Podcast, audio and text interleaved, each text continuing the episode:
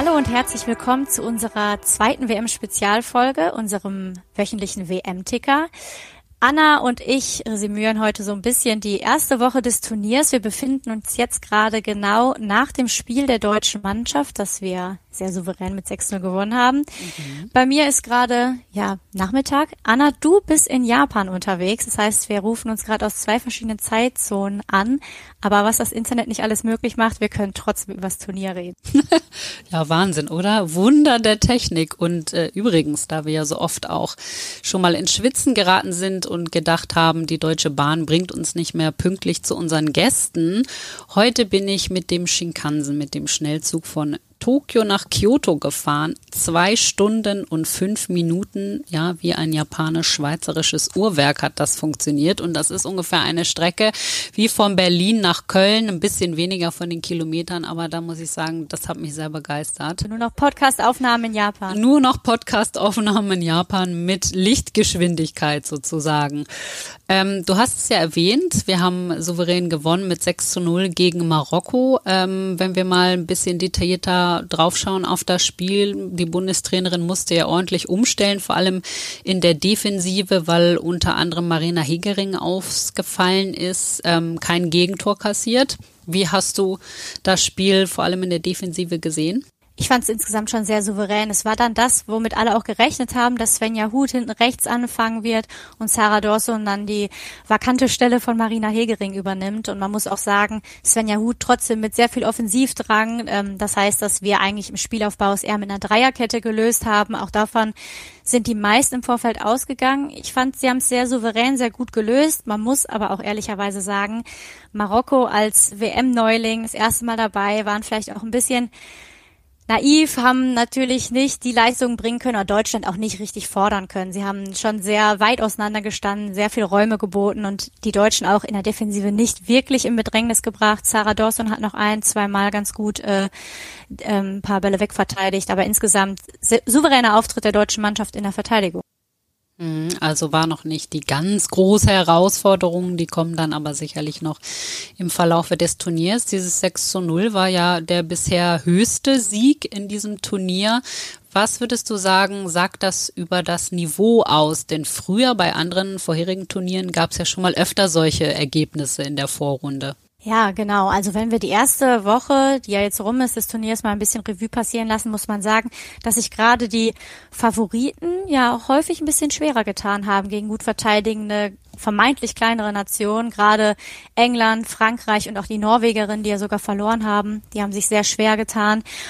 Und ich glaube, das spricht aber auch dafür, dass weltweit der Frauenfußball natürlich besser wird. Verteidigen können mittlerweile eigentlich alle Mannschaften und so dieses Ergebnis, wenn wir uns nochmal zurückerinnern an die WM 2019, wo die USA das Spiel gegen Thailand mit 13 zu 0 gewonnen hat.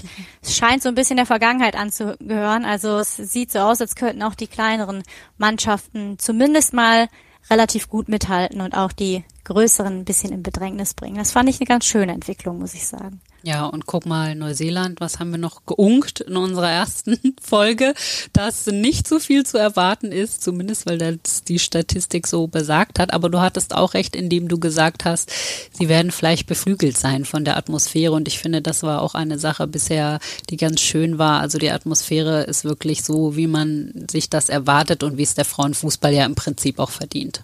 Ja, total. Und ich finde es bis jetzt, muss ich sagen, es ist ein sehr, sehr schönes Turnier mit sehr vielen Mannschaften, die jetzt auch schon überzeugt haben. Ich fand äh, Spanien und auch Japan, USA, Deutschland, Brasilien und auch Neuseeland sogar, du schon sagst, wir haben äh, sie unterschätzt am Anfang, ähm, haben, finde ich, gute Leistung gezeigt und ich bin schon sehr gespannt darauf, wie es weitergehen wird.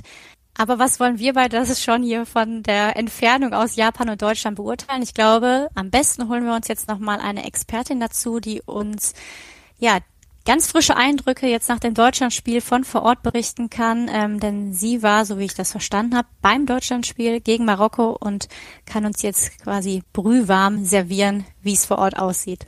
Ganz genau. Wir freuen uns sehr, dass sie sich Zeit für uns genommen hat, denn sie ist eine sehr viel beschäftigte Frau. Sie ist ehemalige Nationalspielerin und mittlerweile ist sie auch eine der bekanntesten Fernsehexpertinnen. Nicht nur im Frauenfußball, sondern auch bei den Männern ist sie regelmäßig unterwegs. Sie war Co-Trainerin von Deutschlands U17 und jetzt arbeitet sie ganz neu auch als Co-Trainerin der U20 Frauen bei Eintracht Frankfurt. Und sie ist jetzt in Australien vor Ort und bei uns jetzt quasi in der Leitung. Julia Simic, schön dich zu hören. Ja, ich weiß, schön, dass ich da sein darf. Ich weiß schon immer gar nicht mehr, wie ich mich eigentlich oder wie ich begrüßen soll. Guten Morgen oder guten Abend. Bei uns ist eigentlich gute Nacht. Deswegen schöne Grüße aus Down Under. Einfach mal ganz neutral. ja, da ist man ein bisschen äh, lost in time and space. Kann ich sehr gut verstehen. Ähm, du warst auch gerade beim Spiel. Also wir nehmen auf quasi direkt Prinzip direkt nach Abpfiff, könnte man sagen. Ähm, was waren denn deine Eindrücke vom Spiel? Äh, ja, viele. Ich muss erstmal verarbeiten. Es waren total emotionale Eindrücke. Wir waren recht früh vor dem Spiel schon da, weil wir noch ein bisschen vorher die Fans und die Stimmung einfangen wollten. Da waren unglaublich viele marokkanische Fans, äh, so ein bisschen erinnert an die WM der Männer, wo ja auch ganz viel äh, Marokko-Fans mitgereist sind. Und hier war es genau gleich. Fangesänge, Trommeln, getanzt wurde viel. Die waren alle total gut drauf und wir haben wirklich verzweifelt nach Deutschland-Fans gesucht. Und die kamen dann aber zum Glück auch noch. Die hatten, glaube ich, so ein bisschen ihr eigenes Fanfest. Aber das war so die, die Eindrücke vorm Spiel und dann das Spiel natürlich ein bisschen nervös, auch angespannt.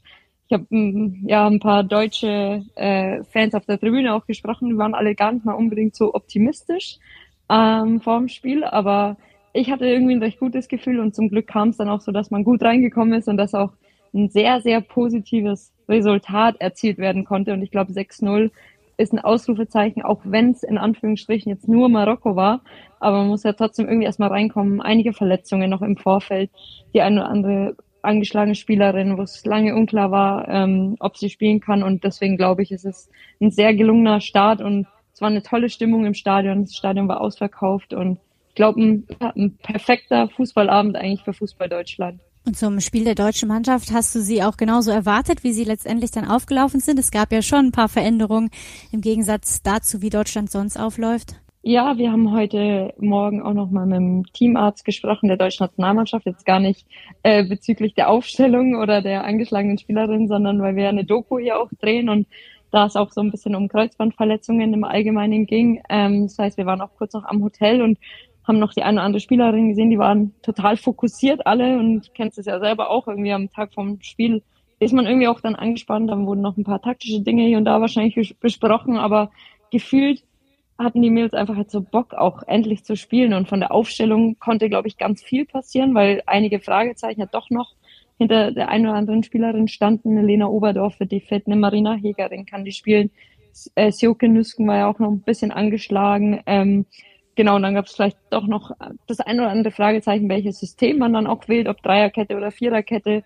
Bleibt man bei seinem System in dem 4-3-3? So kam es schlussendlich auch, aber ich glaube, in Ballbesitz wurde es dann eher eine Dreierkette und so weiter. Also man, äh, glaube ich, konnte eigentlich gar nicht so richtig jetzt äh, final sagen, wer da am Platz steht und wie man spielt, aber ich glaube, es war gut, wie man es dann am Ende gemacht hat und gewählt hat und glaube, die Deutschen waren einfach total heiß, gerade so jetzt im Ballbesitz klappt dann muss auch nicht mal alles klappen, aber gegen den Ball waren sie voll da und total gutes Gegenpressing und eigentlich so das, was man letztes Jahr bei der EM gesehen hat. Äh, ich glaube, da gab es ganz viele Parallelen heute auch wieder zu dem Spiel und ich glaube, die wären noch besser mit dem Ball, aber das war jetzt, glaube ich, schon ein großes Ausrufezeichen, ähm, was heute auf dem Platz stattgefunden hat. Ich merke, du bist völlig euphorisiert. das natürlich ja. auch zu Recht. Es war auf jeden Fall wieder eine sehr, sehr gute Teamleistung. Das äh, mögen wir auch immer so sehr an der Mannschaft, dass die wirklich äh, eine absolute Einheit sind. Viel gesprochen wird trotzdem nach diesem Spiel natürlich über diejenige, die sie irgendwie auch anführt, nämlich über Alex Popp. Wie hast du sie heute gesehen? Ja, so die, bevor das Tor fiel, hat man eigentlich so überlegt, okay, äh, wie viel Ballkontakte hatte Poppy eigentlich? Die wurde hart gedeckt. Ich glaube, die hat einen großen, ähm, äh, eine große Komponente gespielt in, in Marokkos Matchplan. So ein bisschen in Anlehnung an Sam Kerr, glaube ich, auch wenn die Australier gegen eine Mannschaft spielen. So die Wichtigkeit hat Alex Popp natürlich für Deutschland und ähm, hat eng, enge Verteidiger immer auf den Füßen gehabt, bei Standards wurde sie auch eingedeckt, aber man hat gesehen, dass sie dann doch da ist, wenn, wenn sie gebraucht wird. Und ich glaube, dieses 1-0 war so wichtig, weil es doch ein offenes Spiel war, weil man in Ballbesitz dann auch hier und da vielleicht am Anfang noch, noch nicht so hundertprozentig da war. Und dann war es einfach wichtig, dass man so dieses erlösende 1 0 schießt, weil sich andere Mannschaften wie Frankreich gestern auch gegen Jamaika mit einem Unentschieden, England gegen Haiti nur mit einem 1-0-Sieg sehr schwer getan haben und häufig auch Standards oder Elfmeter teilweise Spiele entschieden haben.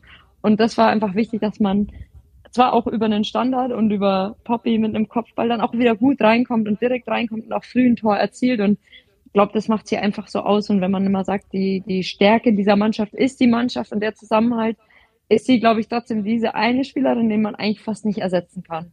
Und das war heute auch wieder deutlich. Dann schießt sie auch das 2-0 und geht einfach vorne weg. Äh, ist, glaube ich, ja, für jede Mannschaft eine Riesenbedrohung. Äh, jeder Gegner äh, ist, glaube ich, ja, fast chancenlos. In der Luft kann man sie fast nicht verteidigen. Und am Boden reißt sie trotzdem irgendwie die Mannschaft mit, arbeitet so viel gegen den Ball auch und ist, glaube ich, einfach so diese Anführerin, die, die man einfach auch braucht, gerade in so einem schwierigen Spiel, wo man nicht genau weiß, wie kommt man da rein. Sie geht vorne weg und ähm, völlig zu Recht dann auch am Ende Spielerin des Spiels gewählt worden. Ja, ich glaube auch Poppy liefert auf jeden Fall schon im ersten Spiel das ab, was sich ganz Deutschland eigentlich von ihr erhofft hat. Äh, wer waren denn für dich noch Spielerinnen, die vielleicht auch vor Ort für dich heute herausgeragt haben, spielerisch oder auch vom Einsatz? Äh, genau, gibt es da noch Spielerinnen, die du hervorheben möchtest? Ähm, ja, ich mir total gut Jule Brandt gefallen. Ähm, das war ja auch immer so ein Fragezeichen. Spielt Svenja Huth dann wieder Rechtsverteidigerin und Jule Brandt in die Startelf, die ja häufig zuletzt auch immer wieder von der Bank nur kam und glaube ich jetzt auch so den nächsten großen Schritt machen kann bei dem Turnier. Und viele Expertinnen und Expertinnen fragen auch immer nach Jule Brandt, auch international hat man sie irgendwie total schon auf dem Schirm, weil sie halt einfach auch in der Champions League äh, schon richtig gute Leistung gezeigt hat. Und wenn man sie sieht, äh, sie hat ja auch unendlich lange Beine, wie sie da teilweise durch die Gegner läuft mit ihren Dribblings, ist das einfach und mit ihrem Speed natürlich auch auch schon außergewöhnlich und Ausnahmespielerin und hat sicherlich auch noch Potenziale, aber war heute für mich äh, richtig gut drin und richtig da und Clara Bühl auf der anderen Seite genauso und irgendwann gab es auch mal eine, eine kurze statistische Einblendung, wo die ganzen Angriffe fielen und es war links und rechts, also über die Flügel jeweils äh, relativ ausbalanciert und das konnte man auch so sehen, dass einfach viele Dribblings, äh, viele tiefe, äh, Tiefenläufe auch über die Flügel auch kamen und gerade eben Jule Brandt fand ich total aktiv. Auf der anderen Seite Clara Bühl und es waren die, die zwei mit Poppy vorne drin, die für mich so den Unterschied dann auch ausgemacht haben, weil sie wirklich dann auch immer wieder den Gegner weit weg vom Tor gehalten haben und auch gegen die gut verteidigenden Marokkanerinnen immer wieder Lösungen gefunden haben. Und das war für mich heute schon außergewöhnlich, was wir eigentlich für eine Offensivqualität da so an den Tag legen können. Wenn wir jetzt nochmal allgemein übers Turnier sprechen, es ist jetzt ja, gut eine Woche rum. In unserer letzten Folge hat ja ähm, Alexander Baumjohann uns auch erzählt, Australien ist im Prinzip im Ausnahmezustand. Also wie empfindest du das vor Ort? Wie ist die Stimmung? Wie sieht es rund um die Spiele aus? Also es ist ein Unterschied zwischen Australien und Neuseeland. Wir waren ja die ersten sieben Tage in Neuseeland, haben da ein Mädchenfußballcamp gemacht und waren beim Eröffnungsspiel in Neuseeland, haben mit ganz vielen ehemaligen Nationalspielerinnen und Nationalspielern auch aus Neuseeland gesprochen und haben da schon so ein bisschen den Eindruck bekommen, okay, Neuseeland braucht so ein bisschen länger als Australien. Da sind auch die Spielerinnen nicht so bekannt. Da spielt generell Fußball nicht so eine große Rolle. Da ist wirklich Australien so der große Bruder oder die große Schwester in allem. Ähm, und da gibt es einfach so viele andere Dinge, die man machen kann. Man kann surfen, man hat Berge, man hat Schnee teilweise, man hat Rugby, man hat Cricket, man hat äh, Fahrradfahren, Rowing, also Rudern, man hat so viele andere Sportarten, die mit dem Fußball konkurrieren. Und da ist eben der Fußball vom Stellenwert auf einem ganz anderen Level, noch als zum Beispiel hier in Australien jetzt auch, aber natürlich auch nochmal zu uns nach Europa geguckt auf einem ganz anderen Level.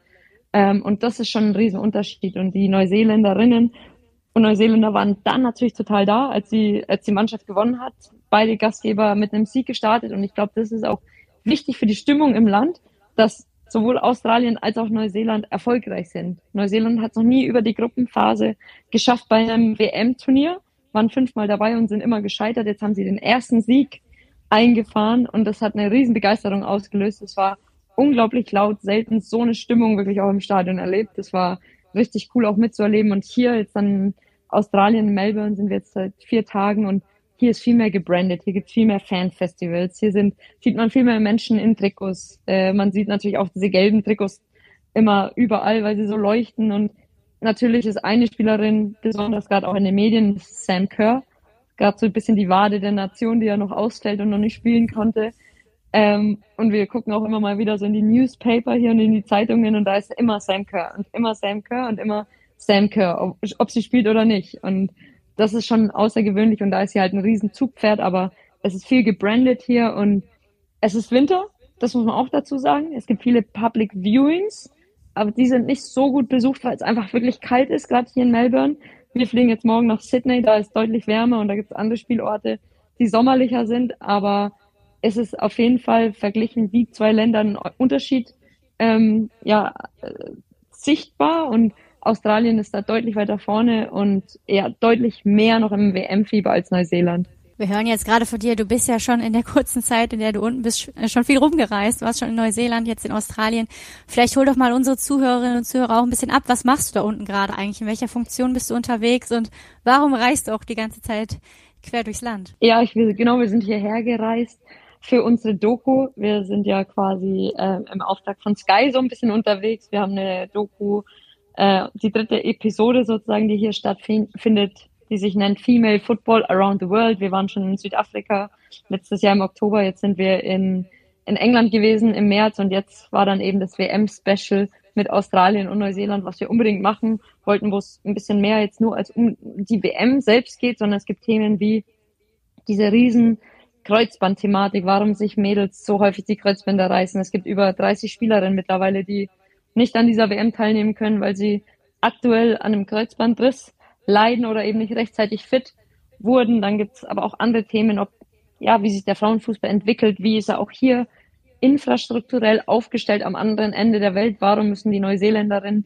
alle nach Australien und die Australier alle nach Europa, um dort Fußball zu spielen und auch auf einem professionellen Level Fußball zu spielen? Und das ist total spannend, mit den Einheimischen hier zu sprechen, mit ja, so ein bisschen die Kultur kennenzulernen und warum äh, der Stellenwert des Fußballs vielleicht auch ein ganz anderer ist, als wir ihn in Europa kennen. Oder teilweise sind ganz viele amerikanische Fans, viele australische Spielerinnen sind ja auch in, in Amerika unterwegs, in der Profiliga und sie können hier einfach nicht professionell Fußball spielen, weil die Strukturen gar nicht da sind. Es fängt ja meistens an der Basis an und ähm, hört dann quasi in der ja, fehlenden Profiliga auf und deswegen starten wir auch immer mit einem Mädchenfußballcamp rein. Das haben wir in Neuseeland gemacht und das kennen die Mädels gar nicht, dass Fußball so auch angeboten wird und dass ähm, Medien auch in ihre Länder reisen, um über Fußball zu sprechen. Und das ist, glaube ich, was, was wir jetzt auch kennenlernen und so ein bisschen ja auch verstehen, warum das der Fall ist, eben weil es so viele andere Angebote gibt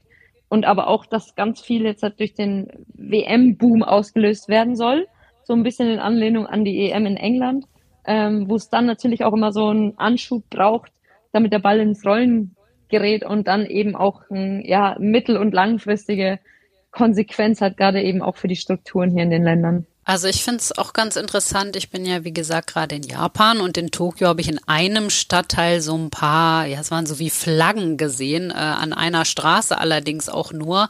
Und als die Japanerinnen gespielt haben, habe ich eine Person mit Trikot gesehen, eine einzige. Und das ist so besonders, weil gerade in Tokio sind ja auch zum Beispiel der FC Bayern, Man City zu Gast.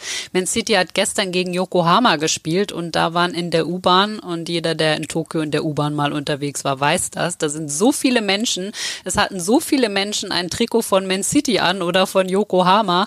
Also es scheint so, dass hier in Japan auch noch einiges an Arbeit geleistet werden muss für den Frauenfußball. Also der scheint sich hier nicht so einer ganz großen Begeisterung zu erfreuen. Deshalb, ähm, du hast uns ja schon viele interessante Dinge erzählt über den Frauenfußball, wie er sich im Prinzip auch global entwickelt. Und wenn wir das jetzt nochmal zurück auf die WM übertragen, was würdest du auch sagen, hat sich sportlich getan? Also wie ist das sportliche Niveau der, der Spiele bisher? Ich habe im Vorfeld gesagt, es ist sicherlich die stärkste WM von, von Spielerinnen, weil man selber, ich weiß nicht, wie es euch geht, für mich ist es die WM, wo ich die meisten Spielerinnen international auch kenne.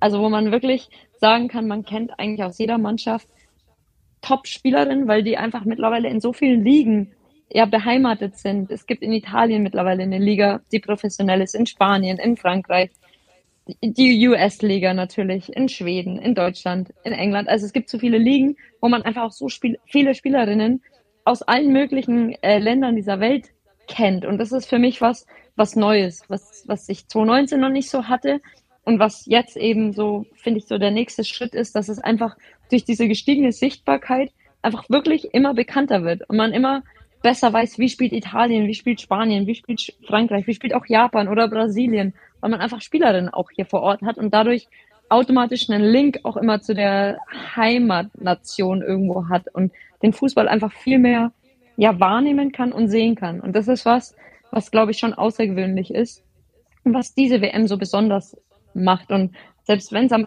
anderen Ende der Welt jetzt irgendwie passiert, hat man irgendwie trotzdem das Gefühl, dass, dass man so teilnehmen kann. Ich bin jetzt zwar vor Ort, aber man, man kennt viele Spielerinnen, man schaut vielleicht auch Spiele, weil man eben einen Bezug zu gewissen Spielerinnen und dann eben auch Nationen hat. Und das macht es ja irgendwie auch aus, dass man nicht zwei Mannschaften sieht, von denen man gar nichts weiß, selbst irgendwie als, als Frauenfußball Bewanderte, nenne ich mich jetzt einfach mal, oder Expertin vielleicht sogar, sondern dass man wirklich auch immer weiß, okay, wie ist der Spielstil, wie sind die Spielerinnen, wer ist da der Topstar und welche Art von Fußball spielen die. Und ähm, ich glaube, das, das macht die WM so besonders und ich glaube, jetzt hat man auch gesehen, dass die kleineren Nationen auch gegen den Ball mittlerweile alle gut verteidigen können, dass alle auch überaus motiviert sind und alle irgendwo auch taktisch gut eingestellt sind. Und das macht es eben dann auch für die äh, großen, so schwer kleinere Nationen, eben wie England gegen Haiti oder jetzt hat Frankreich zuletzt gegen Jamaika gespielt und nur unentschieden gespielt, dass das auch immer schwieriger wird und es eigentlich keine einfachen Siege mehr gibt bei so einem Turnier. So, das kostet jetzt aber nochmal ins Phrasenschwein, oder? Ja. er hat viel Kleingeld neben mir liegen. Aber ich finde es einen spannenden Punkt, den du ansprichst, weil ich habe ähm, vorhin, wir sind jetzt auch kurz nach dem Brasilien-Spiel, ich habe das Brasilien-Spiel eben mit Bekannten zusammengeguckt, die nicht so bewandert im Frauenfußball sind. Und da wurde ich gefragt, war Martha wirklich die beste Spielerin der Welt über viele Jahre hinweg? Und dann habe ich dann habe ich lange über die Antwort nachgedacht und habe gesagt, ja, also ich glaube schon, weil ich habe sie gar nicht so oft spielen sehen, weil ich einfach die letzten Jahre, vor einigen Jahren noch gar nicht so die Möglichkeit gehabt habe, überhaupt ihre Spiele zu verfolgen. Und deswegen, klar, Martha, der Name schwirrt immer so umher und man weiß, dass sie eine super Spielerin ist, aber im Endeffekt konnte ich in den letzten Jahren gar nicht so viele Spiele von ihr sehen, außer bei den großen Turnieren. Und das ist ja auch das, was du sagst, die Sichtbarkeit, man kann mehr Spiele sehen und kennt die Spielerin auch mittlerweile und auch den Spielstil. Das war dann vielleicht in der Primetime einer Martha noch nicht so. Ja, auf jeden Fall, da kann ich voll zustimmen. Es war ja teilweise so, dass man sich dachte, spielt Martha eigentlich noch? Und dann war sie wieder für die Weltfußballerin-Wahl nominiert. Ähnlich wie eine Alex Morgan oder andere Spielerinnen, wo man teilweise, weil du, wie du sagst, es einfach nicht sichtbar war, weil man gar keinen Bezug dazu hatte und es überhaupt nicht in den Medien aufgetaucht ist. Selbst für Menschen, die total den Bezug zum Frauenfußball hatten, dass man überhaupt nicht damit konfrontiert wird, weil es einfach selbst wenn du aktiv danach suchst, es gar nicht finden kannst und es gar nicht anschauen kannst. Und das ist mittlerweile, glaube ich, da hat der Frauenfußball so einen Riesenschritt gemacht, dass man mittlerweile auf unterschiedlichen Plattformen streamen oder live im Fernsehen, dass man einfach international den Fußball dann eben auch anschauen kann und verfolgen kann. Ja, und dadurch sind natürlich auch diese Idole entstanden, die man dann auch gerne verfolgen will. Man möchte wissen, was macht Spielerin XY im, in diesem Spiel? Trifft sie wieder? Oder wie du schon sagst, hält ihre Wade? Wann kommt sie zurück? Das sind jetzt die Geschichten, die irgendwie auch alle so ein Gesicht haben. Und das ist natürlich super.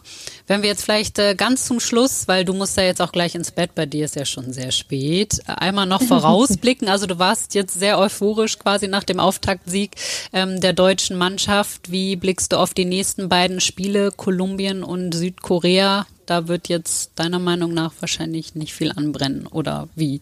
Ja, es ist schon nicht so leicht. Tore das auch schon so ein bisschen Kopf hin und her wackeln.